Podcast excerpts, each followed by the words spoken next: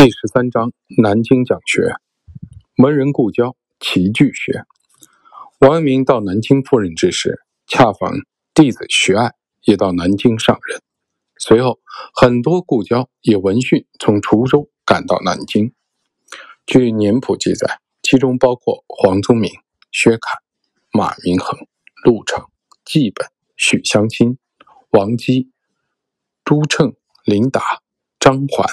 唐玉贤、饶文弼、刘观时、郑刘、周基、郭庆、栾惠、刘晓、何敖、陈杰、杨卓、白说、彭一之、朱虎等，他们每日陪伴在王明身边，切磋学问，交流心得，学术的氛围十分浓厚。期间，有人对王明说：“很多滁州的弟子喜欢高谈阔论。”有位先生的教诲，王阳明道：“五年来，欲惩戒莫俗之卑污，引接学者，多就高明一路，以救时弊。今见学者见有流入空虚，为脱落亲戚之论，无以悔之意。因此，王阳明在南京讲学时，更注重提高弟子的自省能力及省察克制。”其实，王阳明在滁州时就提倡学以致用。如前所述，王阳明在受王家秀所托而写的《书王家秀请益卷》中提到：“君子之学为为己之学，正因为为己，才有克己；只有克己，才能达到忘我之境。然而，世间学者多将为己理解为恣意妄为之意，以致行事不端。”有悖伦常。此外，王阳明在写给王纯甫、蔡轩的信中，也论述了克己的重要性。我们从滁州时期的诗文中，也能看到王阳明对克己问题的阐述。王阳明曾经写给滁州诸生，向他们阐述了省察克制的必要性，其言辞颇为严厉。祸患思虑纷杂。不能强进绝。阳明子曰：“纷杂思虑，亦强进绝不得。只就思虑萌动处，醒察克制。到天理精明后，有各物各复物的意思，自然尽专，无纷杂之念。大学所谓知止而后有定也。王阳明告诫弟子。”不要一味的追求虚幻之物，要经常进行自我的反省。钱德洪在该文的波文中提到，王阳明于滁州、南京讲学之时，倡导高明一路。对此，钱德洪深感忧虑，担心这样会误入佛教空无之境。因此，王阳明在赣州讲学时，着力提倡在实践中。醒察克制，即在日常生活中学习如何存天理、去私欲。赣州位于江西省，正德十二年正月，王阳明升任督察院左敛都御史，巡视赣州。在南京、赣州讲学时期，王阳明极为重视，并阐述了醒察克制的实际用处。因此，王阳明反对周子学的以外。知为是的观点，并批判其虚静的倾向，而主张醒察克制。陆成在南京时曾拜王阳明为师，此人极爱静坐冥想，并曾就此问题求教于王阳明。问：宁静存心时，可为未发之中否？先生曰：今人存心，指定得气，当其宁静时。一只是气宁静，不可以为未发之中。曰：未便是中，莫亦是求中功夫。曰：只要去人欲，存天理，方是功夫。静时念念去人欲，存天理；动时念念去人欲，存天理。不管宁静不宁静，若靠那宁静，不为见有喜静厌动之弊。中间许多病痛，只是潜伏在，终不能绝去。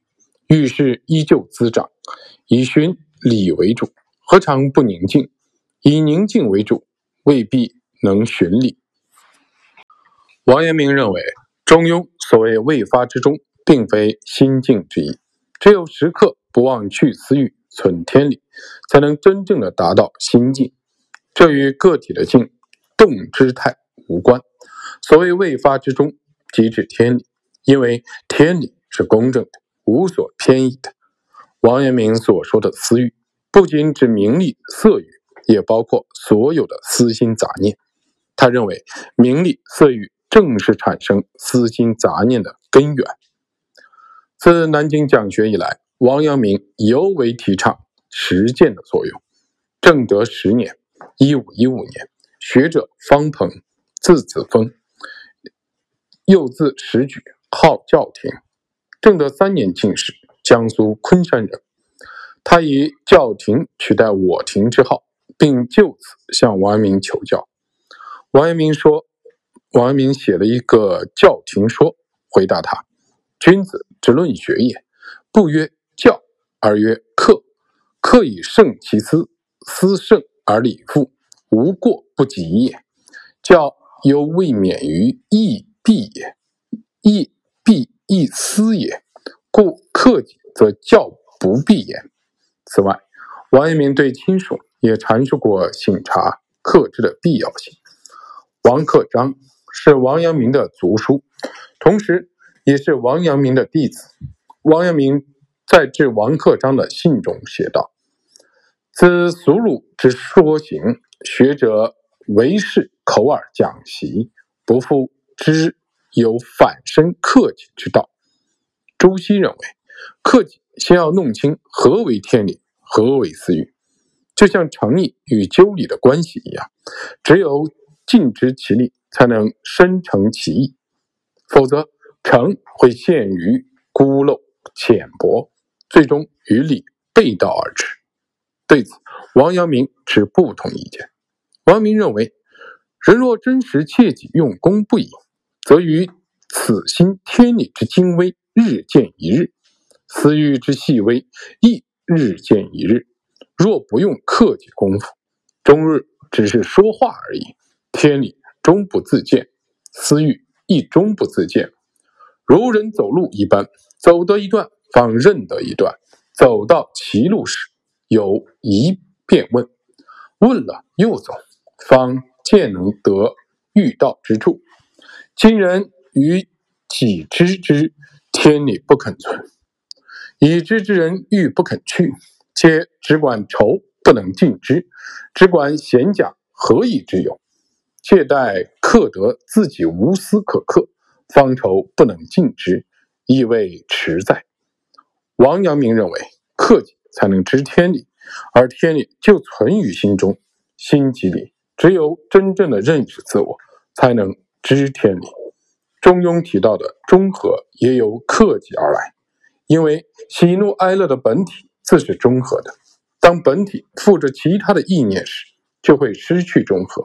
便是思。当时很多的学者将格物致知局限于口舌之论，忽视了个体对天理的认知与维系。对于这种现状，王阳明十分的担忧。于是他在南京讲学之际，极力的倡导省察克制。王阳明指出，今唯无所谓格物之学者，尚多流于口耳，况为口耳之学者？能反于此乎？天理人欲，其精微必时时用力省察克制，方日渐有见。如今一说话之间，虽只讲天理，不知心中搜乎之间已有多少私欲。